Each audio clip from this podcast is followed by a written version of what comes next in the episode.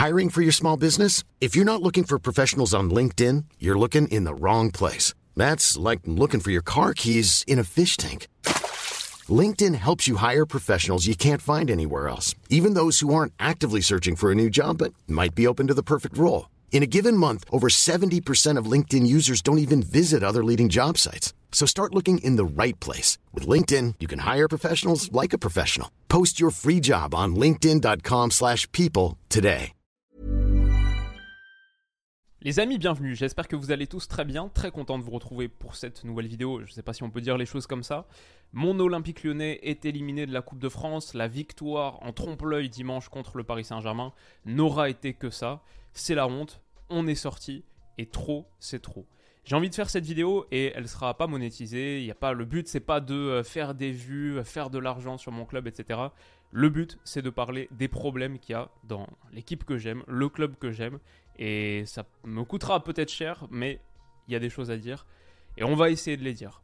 Déjà, bravo à Nantes, c'est la première chose à dire. Évidemment, c'est une vidéo où on va parler de l'Olympique lyonnais parce que c'est mon club, parce que c'est ce dont j'ai envie de parler aujourd'hui. Mais ça enlève rien à la prestation de Nantes, qui mérite totalement de jouer une seconde finale de Coupe de France consécutive. Non seulement pour ses qualités d'abnégation, sa mentalité, le match de Palois, etc., les belles démonstrations au coup de sifflet final, mais aussi pour le magnifique but de Ludo Blas. Honnêtement, ils ont créé plus d'occasions que nous, ils ont mérité de gagner ce match. Un déplacement à la Beaujoire dans ce contexte, c'est facile pour personne, et je ne vais pas dire qu'on aurait dû nécessairement forcément gagner ce match. Je pense que ce serait manquer de respect à Nantes de le dire. Je ne dis pas que l'élimination en tant que telle est déshonorante. Ça arrive de perdre un match à la Beaujoire, même si c'est loin d'être un Nantes étincelant, le meilleur des dernières années. Normalement, sur le rapport de force, évidemment, on est favori, mais ça arrive de perdre un match à la Beaujoire. L'élimination en tant que telle n'est qu'une partie du problème. Le vrai problème, c'est la manière. C'est ça qui est déshonorant. C'est la manière dont on perd cette demi-finale. C'est les réactions du club dans la foulée, de toutes les parties prenantes. C'est leur réaction. Et c'est le fait d'être éliminé en étant 9 de Ligue 1 cette saison. À 8 points des places européennes, à 16 du podium. 16 points du podium à la 29e journée. C'est le fait qu'on va pas être européen pour la seconde saison consécutive. Alors qu'on a le second plus gros budget de Ligue 1 ex aequo avec l'OM, on a la troisième ou quatrième masse salariale de France. L'OL, depuis trop longtemps maintenant, c'est une gestion amatrice, népotique, coincée dans sa recette du passé, et c'est des gens qui nous font honte. Donc on va les nommer, c'est l'objectif de cette vidéo. Les premiers, ce sont les joueurs. Oui, hier soir, on a vu un niveau d'envie qui était simplement pas à la hauteur du rendez-vous. Et on a vu aussi un manque de maturité terrible. Ryan Cherky, son match, il est honteux. Et c'est pas la première fois. Le choix sur cette transition de tenter un dribble comme ça, enfin, de pas voir Bradley Barcola et son lob là, je crois, 30e minute de jeu, un truc comme ça, la décision de prendre sa chance tout seul, alors qu'il y a beaucoup beaucoup mieux à faire. Voilà, c'est pas la première fois, je vais pas l'incriminer uniquement lui, il a fait de bonnes choses par le passé, et je vais pas incriminer tout le monde non plus. Bradley Barcola, il a été pas mal, Loukeba, pas trop mal, même si fautif sur le but, dans l'ensemble ça allait, Lopez, bon sans lui on peut en prendre bien plus, mais dans l'ensemble, les joueurs sont responsables et c'est pas que Cherki, même si je le mets ici, même si pour moi il est l'incarnation hier, c'est pas forcément, il n'est pas le seul responsable cette saison. Il est l'incarnation hier simplement des gars qui font pas les efforts physiques et qui mentalement sont aussi loin du compte. Ces deux choses-là vitales dans le foot moderne. Les efforts physiques, le volume de course, l'abnégation, le fait d'avoir envie de se déchirer et la mentalité, que ce soit pour la justesse des choix ou simplement pour se mettre à la hauteur de ce type de match. Ces deux choses, le manque de mentalité et le manque d'effort physique, c'est deux choses qui font que non seulement ça forme la base d'un échec collectif, en l'occurrence pour nous, pour notre club, pour notre saison, mais c'est aussi deux choses qui font que ces joueurs-là, en 2023, dans le foot moderne de 2023, ils seront en échec partout où ils iront. Donc s'ils ne le font pas pour le club, s'ils ne se mettent pas au niveau sur ces caractéristiques-là pour le club et pour l'équipe, qu'ils le fassent au moins pour eux, pour leur carrière. Sinon, ils sont très très loin de ce qu'on attendait d'eux et de là où ils s'imaginent peut-être. Donc voilà, je dis ça, il y a la photo de Cherky là, c'est pas uniquement lui, j'ai envie de le rappeler, c'est pas juste lui, même si hier, il en était l'incarnation la plus saillante. Les joueurs sont responsables. Le deuxième qui est responsable, évidemment, l'entraîneur. Évidemment, l'entraîneur. Hier, on a vu un plan de jeu qui a été en échec de A à Z, qui a créé peut-être une occasion franche, peut-être une. J'ai vu une équipe qui était sans vraie idée, qui a alterné entre du jeu latéral, alors que sans audace, et des longues ouvertures mal calibrées. Euh, sans courage là aussi, sans même être présent au second ballon. Enfin, c'est quoi cette idée de jouer long alors que t'as pas loin en face sur Lacazette et Barcola et il n'y a personne derrière pour aller prendre le second ballon, que ce soit Tagliafico, un autre, ce milieu à deux qui n'a pas du tout, du tout fonctionné. Mais pas d'idée claire sur comment jouer. Euh, la réaction de Laurent Blanc dans la foulée, c'est le pire en plus. Il y a le plan de jeu qui est désastreux, mais la réaction, quand il dit je pense qu'on peut résumer le match par un joueur de talent qui a fait une différence, c'est se défausser totalement de ses responsabilités. Quand il dit Nantes a joué avec ses qualités athlétiques et physiques, mais c'est un joueur de classe qui fait gagner ce match, je dis pas que ça me fait plaisir, mais c'est toujours le talent qui fait qu'on gagne le match ou qu'on le perd. Déjà, comment est-ce que c'est possible de dire ça et être un entraîneur? Enfin, ça veut dire que ton rôle, ton métier n'a aucun but, ne sert à rien c'est toujours le talent qui fait gagner un match ou le perd. On va revenir dessus. Et il dit, malgré ce geste de classe, on peut quand même finir à 0-0. Moi, je vous le dis, on peut quand même finir à 0-0. Euh, ok, très bien. Finir à 0-0, c'est l'objectif. Sur une demi-finale de Coupe de France, c'est l'objectif pour l'OL. Là, dans cette compétition, on doit être les net net favoris sur les quatre équipes qui étaient encore en lice. Finir à 0-0, c'est l'objectif. Et si c'est toujours le, le, talent qui gagne ou qui perd le match, euh, c'est quoi son rôle? Moi, mon idée, il y a deux cas de figure par rapport à ça. Soit il le pense vraiment, et alors, euh, enfin, c'est pas un entraîneur, il est totalement à côté de la plaque, totalement à la ramasse. Soit il dit ça sous le coup de la déception, ce que je peux comprendre, et parfois, euh, voilà, moi je le sais, hein, parce que je fais des vidéos YouTube, euh, j'en ai fait quasiment 900, souvent les mots, quand ils sortent, ils reflètent pas exactement ce que tu penses. C'est dur de maîtriser pleinement son flux de parole, etc. Il est possible qu'il dise ce truc, et 5 minutes plus tard, il se dit ouais, en fait, ce que j'aurais voulu dire, c'est pas exactement toujours le talent qui fait la différence. La plupart du temps, dans le foot, ou alors c'est dur de euh, bonifier, d'optimiser une structure collective si t'as pas les individualités. Ok, ça, bien sûr, on le comprend. On connaît le foot, on en parle depuis un moment. Oui, oui, ça c'est vrai. Mais toujours le talent qui fait la différence, euh, qui fait que tu gagnes ou que tu perds le match c'est une phrase qui est fausse. C'est aussi une phrase qui, j'imagine, euh, a vocation un peu déporter en partie la responsabilité sur les gars qui ont construit l'effectif qu'ils n'estiment pas à la hauteur. Il en a bien parlé, la question physique, athlétique, notamment mentale. Là, je suis plutôt d'accord avec lui. Mais quand même, les réactions, elles sont un peu lunaires. Et quand un gars est capable de dire des choses comme ça, pour moi, c'est même pas tant le contenu de ce qu'il dit, mais le fait qu'il le dise, ça me rassure pas du tout sur sa capacité à dire les bonnes choses à un groupe, à un groupe de joueurs qu'il faut littéralement entraîner, c'est-à-dire tirer dans la bonne direction. Bref. Maintenant, on a beaucoup parlé voilà, de Laurent Blanc. Il faut être honnête aussi et dire que les joueurs, il y en a eu beaucoup ces dernières années. On a eu beaucoup, beaucoup de joueurs différents qui sont passés par l'OL. Euh, il n'y a pas eu de vraies fluctuations dans les résultats. Ça peut pas être que les responsables, évidemment. Si tu as si tu as 100 joueurs différents qui passent par ton club et que tu as toujours les résultats aussi nuls, ça doit être différent. Alors peut-être c'est l'entraîneur, mais oui, mais l'entraîneur c'est la même chose. Pareil, l'entraîneur on en a eu 4, euh, 5 sur les dernières années, c'est la valse des entraîneurs à l'OL depuis un moment. Donc forcément, ils ne sont pas les seuls responsables. Évidemment, évidemment, le problème est plus haut. Et le problème, il est là, parce qu'en haut, le niveau d'incompétence à l'Olympique lyonnais, il est cataclysmique, catastrophique.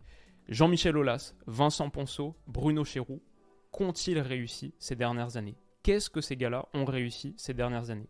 Dans quel monde est-ce qu'on peut avoir un bilan aussi catastrophique saison après saison sans en payer les conséquences? Jean-Michel Aulas, et ça me fait mal de le dire, j'ai l'impression d'insulter mon père, je vais y revenir, mais ça me fait mal de le dire, Jean-Michel Aulas, il a juste à l'écouter parler 30 secondes sur n'importe quel sujet pour se rendre compte qu'il est plus à la hauteur, qu'il est plus à la hauteur de la situation voilà, j'ai quelques interviews là. Si nous n'avons pas été champions d'Europe, c'est que nous n'avions pas le stade. Sur Lucas Paqueta, réécriture totale de l'histoire, j'ai pris la décision de le faire venir et moi seul parce qu'il fallait mettre 21 millions du jour au lendemain. Sur, il y a toujours ce, besoin de, reconnaissance chez Jean-Michel Aulas, des grands noms, ça, ça a toujours été marque de fabrique. À une époque, ça posait moins de problème. Maintenant, s'il n'est pas associé à un grand nom, c'est la catastrophe. On lui pose une question sur Tony Parker, à un moment, ok, pressenti pour peut-être être le futur président de l'OL. Tony fait partie des gens avec lesquels j'ai beaucoup collaboré. Ok, bon déjà c'est le début de la réponse, ok, pourquoi pas? Il y a lui, mais j'ai connu d'autres très grands sportifs. Vous le savez, j'ai été le partenaire d'Alain Prost à un moment donné en Formule 1. Donc, quel est le rapport avec la question? Quel est le rapport avec le sujet? Il n'y en a pas. C'est simplement que Jean-Michel Aulas, on le voit dans toutes ses réponses, il il a perdu les pédales. Il, a il est à côté de la plaque. Je dis pas forcément mentalement, mais juste par rapport à la gestion de la situation. Par rapport à la situation, c'est souvent des hors-sujets en fait. Et c'est très très inquiétant que le mec qui soit tout en haut de ton organisation, bon maintenant peut-être N-1 de Textor, etc., mais qui soit un, membre fondamental de ton équation et de ton organisation, soit autant en décalage. Sur euh, Juninho, bien sûr, c'est toujours Juni. Quand Juni avait le pouvoir, on a eu le contact avec un certain nombre d'entraîneurs, Rudy, et puis il y avait Laurent Blanc. Ça a été le début de la difficulté avec Juninho, car lui ne le souhaitait pas. Bon, voilà, maintenant il y a Laurent Blanc, on voit que ça fait pas une grande différence, donc on peut imaginer que le problème, il est ailleurs. Et pourtant, moi je dis tout ça sur Jean-Michel Aulas, pourtant je reste admiratif de tout ce qu'il a accompli depuis 1987, disons jusqu'à 2010 à peu près. Ces succès-là, personne ne lui enlèvera. Les titres, moi, je, voilà, j'ai grandi avec l'OL en tant qu'enfant. Euh, je le remercie et je le remercierai jamais assez de ces années magiques. C'est ça qui m'a fait plonger dans le monde du foot, qui fait que j'adore le foot aujourd'hui. Les succès vécus par l'OL dans ces années-là, les titres de champion de France. Ah, bien sûr, il y a tellement de choses fantastiques qu'il a accompli. La Ligue des champions féminines, les Ligues des champions féminines, porter le foot féminin là où il est aujourd'hui, le centre de formation, etc. Et j'ai envie de dire, même à Jean-Michel, et j'ai envie de te dire, ce, cette obsession de remporter une Coupe d'Europe, évidemment, ça aurait été magnifique si on avait gagné la Ligue des Champions allez, en 2005, en 2006, la Ligue Europa il y a quelques années, ok. Mais cette obsession de gagner une Coupe d'Europe, même si moi, si ça arrive, ce sera peut-être le plus beau jour de ma vie, elle n'est pas fondamentale. Le taf a déjà été fait. Ce qui a été accompli là, c'est déjà incroyable. Sortir un club de seconde division, l'amener où il a été sur les années 2000, il n'y a pas besoin absolument de gagner une Coupe d'Europe le travail Jean-Michel Aulas, il a été fait. C'est incroyable ce qui a été accompli. Donc ça, c'est quand même évidemment, évidemment, il faut le dire. Mais on doit le dire aussi, depuis cette époque, depuis la fin des années 2000, on a un club qui n'a pas évolué, trop peu évolué. C'est vrai qu'on a un stade, mais on a un club qui, dans la prise de décision sportive, n'a pris aucun des virages des dernières années. On n'a pas assez évolué je vois des, interviews, mais totalement lunaires de Bruno Chéroux. Ça, c'était il y a quelques années. Il disait, il y a un an, un truc comme ça. Nous allons être quatre scouts, plus moi-même, un, un analyste vidéo, une personne qui s'occupe d'une plateforme sur laquelle on hiérarchise les rapports de match. Ça, c'est notre cellule de recrutement. Et alors, déjà, c'est pas assez. Mais quelle est la justification derrière ça? Il se défend aussi face aux critiques accompagnant la cellule de recrutement peu étoffée en comparaison à d'autres clubs. Le modèle d'une cellule de recrutement à l'anglaise avec une cinquantaine de scouts n'est pas ce qu'on veut. Alors pourquoi pas? Moi je suis pas fermé à cette idée. 50 oui c'est peut-être trop pour un club comme l'OL, mais il y a peut-être une différence entre 4 et 50 aussi. Est-ce qu'il n'y a pas un juste milieu? Est-ce qu'on peut pas faire plus là-dessus? On pense vraiment qu'on peut pas faire plus? On pense vraiment que notre recrutement sur les dernières saisons, il est à la hauteur des ambitions d'un club comme l'OL Qu'on paye à peu près le bon montant pour des joueurs qui nous apporte vraiment des suppléments de performance. On pense vraiment ça. Alors, soit on pense ça et on se ment totalement, soit on le pense pas. Et dans ce cas-là, il faut changer quelque chose dans le process. Si tu changes pas quelque chose dans le process, comment est-ce que tu peux avoir quelque chose de différent dans le résultat? Mais le pire dans tout ça, c'est la justification.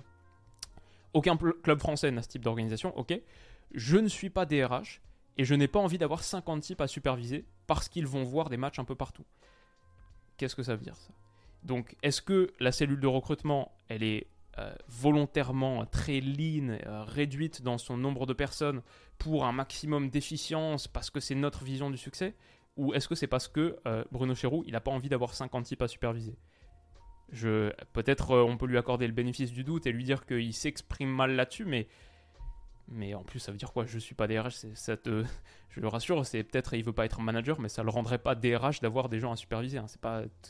Pas, c'est pas parce que tu as 50 types à superviser que tu deviens un DRH d'un coup. Hein. C'est, DRH, c'est une autre fonction. Mais bref, encore une fois, une interview qui est totalement à la ramasse, à côté de la plaque, et très inquiétante. L'OL, c'est un club qui est relativement transparent, pas tant sur sa prise de décision, mais on a quand même des interviews de temps en temps. Vincent Ponceau, l'autre jour, d'ailleurs, que j'entends dire sur une émission, je crois que c'est euh, Olympique et Lyonnais, euh, tant qu'il aura des gones, un truc comme ça, qui, je l'entends dire un truc, euh, se défendre sur le fait que oui, mais euh, à l'époque, on n'avait pas de directeur sportif. Euh, vous voulez un directeur sportif aujourd'hui, mais à l'époque, ça ne nous a pas posé de problème. Hein. Quand on gagnait les titres de champion de France, etc., ça ne nous a pas posé de problème. Et ça, typiquement, c'est pour moi l'incarnation de nos erreurs. C'est penser que parce que ça a marché à l'époque, ça devrait marcher aujourd'hui. Que nous, finalement, on a raison, envers et contre tous, envers tous les modèles, toutes les structures performantes, les structures sportives performantes. Nous, on a raison parce que, n'oubliez pas, ça a marché il y a 15 ans. Et c'est évidemment, évidemment, être dans l'erreur, c'est être dans le faux de voir comme ça. On est si loin du vrai sur toutes ces thématiques-là. Et du coup, ouais, on travaille pas suffisamment avec la data, on refuse d'avoir trop de scouts. Du coup, on paye, ouais, c'est vrai, il y a des investissements qui sont faits. Il a raison, Olas, quand il dit, on, pas qu'on a recruté pour 100, 150 millions d'euros, etc. C'est vrai, on paye, mais on surpaye et on n'a pas beaucoup d'idées créatives. On cherche pas les gains marginaux on n'est pas un club de foot moderne. Quand je vois l'OL, je vois un peu là cette, euh, cette petite tirelire qui est mise en ligne sur le site du club, l'objet incontournable pour faire des économies. Quand je vois l'OL, je vois une PME bien franco-française des années 90, 2000, fin des années 2000 à la rigueur. Mais je vois un club qui est très très loin d'être au, niveau de ses concurrents sur la prise de décision sportive, sur la culture. Pourtant, il y a des gens talentueux dans l'organigramme, il y a des gens qui sont forts dans ce club. Heureusement qu'on a encore ce centre de formation, mais les gens talentueux, j'ai pas l'impression qu'ils soient mis en position pour réussir à, tous les départements du club. Si on veut parler avec le jargon entreprise, parlons avec le jargon entreprise et disons que notre organisation, elle est faible parce que notre culture, elle est désastreuse. C'est une culture du déni, première chose. On refuse de voir la réalité en face. Deuxième chose, c'est une culture de victimisation. C'est soit la faute de Juni, soit c'est la faute des supporters, soit c'est la faute du Covid, soit c'est la faute des associations qui ont empêché de bâtir le stade à temps, soit c'est la faute de la fédération parce qu'elle a fait jouer le match de Coupe de France là il y a quelques années contre le PFC à Charletti et du coup les débordements, machin. Quand est-ce qu'Olas dit, quand est-ce qu'il va dire Ça fait 11 ans qu'on n'a pas gagné de titre, on se met en route vers une deuxième saison consécutive sans Coupe d'Europe, je suis responsable. Et pas je suis un peu responsable, c'est vrai, mais, mais oubliez pas, il y a aussi ces, ces, autres choses, vraiment une position sincère de je suis responsable. 11 ans sans titre, deuxième saison consécutive sans Coupe d'Europe. Quand est-ce qu'il dit je suis responsable La culture de l'OL aujourd'hui, c'est protection de soi, protection du copain et népotisme. Le seul truc qui fonctionne à peu près chez nous, c'est le centre de formation. Mais imaginez où est-ce qu'on serait sans ça? Donc voilà, maintenant c'est à John Textor de prendre ses responsabilités. Il est aux commandes maintenant. S'il veut tirer quelque chose de ce club, je vais le dire à nouveau, et je crois que ça va me coûter dans ma carrière. Je ne suis pas certain d'être invité à, beaucoup d'émissions avec les joueurs de l'OL dans les années qui vont suivre. Mais s'il faut le dire, il faut le dire.